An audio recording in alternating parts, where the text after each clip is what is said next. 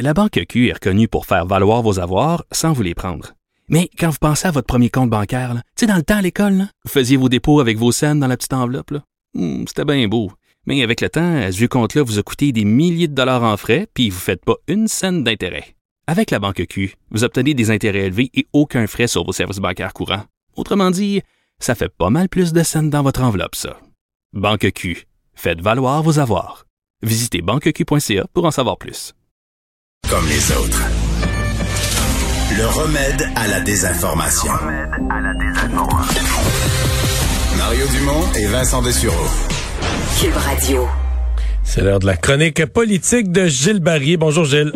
Bon après-midi, Mario. On arrive à la fin de la session parlementaire. euh, on arrive au printemps. C'est souvent le moment que choisit un premier ministre pour faire un remaniement ministériel. Est-ce que François Legault devrait va faire ça? Est-ce qu'il va faire ça, selon toi? Ben, ben, moi, je pense que c'est pas décidé encore parce que l'impression qu'il n'y a pas nécessairement les réponses qu'il voudrait obtenir auprès de ceux et celles qui ne se représenteront pas.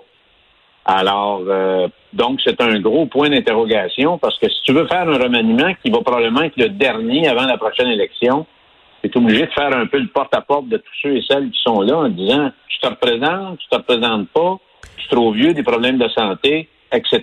Mais- ou mais- etc. Tu, tu nous fais penser qu'il reste, il reste à peu près 16 ou 17 mois dans son mandat, là. hein? Ben, c'est ça. Alors, et pourquoi changer quand euh, l'adhésion de la population envers son gouvernement est, quand même assez haute? Moi, aujourd'hui, Mari- Mario, je pense que d'ici la fin de, de notre saison, on pourra revenir probablement là-dessus. On sera un peu plus avancé. euh, Il y aurait eu plus de déconfinement. Mais moi, je vais te parler du cas du, du ministre Robert aujourd'hui. Ben, l'opposition, Euh, l'opposition met toute la pression. Oui. L'opposition a fait dit qu'un remaniement est, essen- est essentiel en mettant toute la pression sur Jean-François Roberge. Ouais. Puis moi, je voudrais peut-être replacer des choses parce que j'ai été ministre, j'ai eu plusieurs responsabilités ministérielles, puis j'ai été ministre responsable de la santé publique. Alors, l'opposition fait sa job. C'est normal qu'on demande au premier ministre, quand il y a un maillon qui peut paraître faible, on tire dessus. Mais ce qui est assez particulier, c'est de voir que euh, les vieilles soutanes médiatiques, là, ceux et celles qui campent depuis au-dessus de 30 ans euh, comme journaliste à l'Assemblée nationale, je vois qu'on ordonne au PM de le démettre, ben moi, je vais, je vais clarifier certaines choses. Le ministère de l'Éducation, Mario, là, un des problèmes qu'il y a eu chez les libéraux, c'est qu'on changeait de ministre de l'Éducation comme on change de papier de toilette quasiment une fois par année. C'est le deuxième ministère le plus important au Québec en, termes de nombre de fonctionnaires. C'est un ministère populationnel qui touche beaucoup de monde et c'est le deuxième poste budgétaire le plus important du gouvernement. Alors, il y a deux choses que le ministre doit, doit faire quand il est ministre c'est d'assurer que les jeunes vont aller à l'école et vont recevoir un, ense- un enseignement de qualité. Alors, et là, on se retrouve en pleine pandémie depuis plus d'un an. C'est le seul endroit au Canada où nos jeunes sont allés à l'école, Mario. Et tu, tu l'as réitéré plusieurs fois, c'est pas banal. C'est vrai. Alors, lui, il a livré la marchandise. Il faut se comparer avec le reste du pays. Là. Lui, il a livré la marchandise. Alors, qu'est-ce que tu veux de ton ministre? Fasse fonctionner son ministère ou on lui demande d'être spécialiste en électricité, en tuyauterie, en maçonnerie? Ouais, en mais là, c'est parce qu'il s'est, il s'est chauffage? enfargé dans le dossier de la qualité de l'air, euh, aurait la façon de faire les tests, aurait laissé entendre que la santé publique euh, avait approuvé sa méthode pour faire les tests, puis la santé publique avait jamais dit ça. Puis là, ben là, l'opposition dit qu'il abrille ses mensonges, puis il cherche des hauts fonctionnaires pour abriller Ouais, ses mensonges. Mario, toi-même, tu as réitéré la semaine passée, puis j'ai refait un peu de recherche là-dessus. Depuis le mois de février, qui demande à la santé publique de lui donner une réponse puis de statuer là-dessus. La santé publique, à l'heure où je te parle, n'a toujours pas envoyé un avis, un avis écrit au ministère de l'Éducation.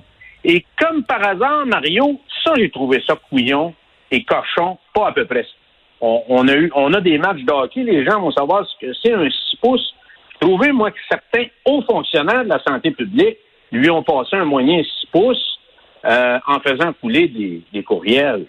Alors, euh, je trouve et, et, et, je trouve ça assez particulier parce que ça fait deux, trois erreurs importantes où la santé publique, depuis le début de la, pandé- de la pandémie, met littéralement le gouvernement dans la marde, puis le Québec dans la marde. C'était d'abord le balbutiement autour des masques, au début. Et il faut comprendre aussi qu'à la santé publique, Mario, il y a des gens qui ont de l'expérience. Il y a des gens qui sont là depuis 25-30 ans. Donc, ils ont, une connaissance de la partie et de la joute. Ils ne peuvent pas dire, ils ne savent pas comment ça marche. Deuxièmement, il faut qu'ils soient habités par une certaine éthique, par une certaine morale. Alors, la question des masques, là, euh, ça a fait pépique pas mal. La deuxième des choses, il y avait des unités de crise, des réunions de crise à tous les jours avec le bureau du premier ministre, la santé publique, puis le ministère de la Santé. Ils ont su quasiment cinq mois après que la pandémie a été euh, a débuté qu'il n'y avait pas de DG dans les CHSLD. Mon œil, santé publique. Alors, le coup de cochon qu'ils ont donné à Robert, et là, plus qu'on gratte, plus on se rend compte qu'il y avait le sous-ministre de l'Éducation aussi qui était plus en lien avec les gens de la santé publique que M. Roberge. À la fin de la journée, Mario, là, est-ce qu'on va démettre un ministre de l'Éducation pour un courriel? Parce qu'il posait des questions depuis des mois à la santé publique? Ces gens-là s'entêtaient à pas donner de réponse. Hmm. Qu'est-ce que tu en penses? on dira toujours qu'il y a la responsabilité euh, ministérielle, mais en bout de ligne, on se comprend que c'est le premier ministre qui décide. Là. Si le premier ministre réitère sa confiance, puis c'est... Euh, je veux dire, ça, ça vient de s'éteindre. L'opposition monte la pression, monte la pression. Mais s'il y a un domaine où le premier ministre a, le dernier mot d'une façon euh, euh, vraiment totale et complète, là, c'est le choix de ses ministres. Là. Donc, euh, s'il a la confiance du premier ministre, c'est... En fait, moi, je trouve que c'est quand même un dossier où il n'aura jamais réussi à trouver les mots les faits, faire une démonstration, rassurer les parents. Alors, c'est sûr qu'il a commis des erreurs là-dedans. Maintenant, est-ce que s'il est un bon ministre de l'Éducation sur l'ensemble des autres euh, dossiers, est-ce que tu le congédies sur la base de la question de l'air dans les écoles pendant une pandémie ou la, sur une question où les, médecins de santé publique eux-mêmes n'ont pas réussi à arriver à une conclusion, là, parce que, bon, euh, c'est ça ma question. là. C'est ça que le premier ministre doit déterminer. C'est une très bonne question et je pense que si il y a un remaniement avant. Il ne peut pas faire un remaniement cosmétique. Pourquoi en faire un d'abord? Alors, s'il en fait un, là, peut s'imposer euh, un brassage de cartes, mais qui va l'amener avec une nouvelle équipe ministérielle jusqu'à la prochaine campagne électorale. Tu l'as dit tantôt, il reste encore beaucoup de temps. Mario, je voudrais terminer justement sur une nouvelle que je regarde depuis deux, trois semaines sur les plateformes internationales. Ça vient d'être confirmé. Sais qu'en Chine, l'équivalent de la santé publique a déclaré et confirmé aujourd'hui que, naturellement, dans ce pays-là, il y a plusieurs eu des épidémies de grippe aviaire, mais pour la première fois dans l'histoire de l'humanité, euh, le problème s'est transposé de l'animal, d'un oiseau, à un être humain. Alors, c'est confirmé. Pas une bonne nouvelle de santé publique, ça non plus, là. Hein?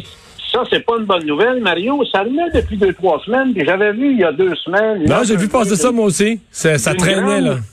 D'une grande spécialiste de la question de la pandémie aviaire, une, une, une, une dame en Espagne qui disait si ça décolle, le, le COVID-19, c'est de la petite bière à côté de ce qui nous attend. Alors, probablement que là, les Chinois ont réagi plus vite compte tenu de ce qui s'était passé il y a quelques mois. Et qu'on soit, capable de, qu'on soit capable de limiter ça, de pas le laisser partir à travers le monde. merci, Gilles. OK. Au revoir.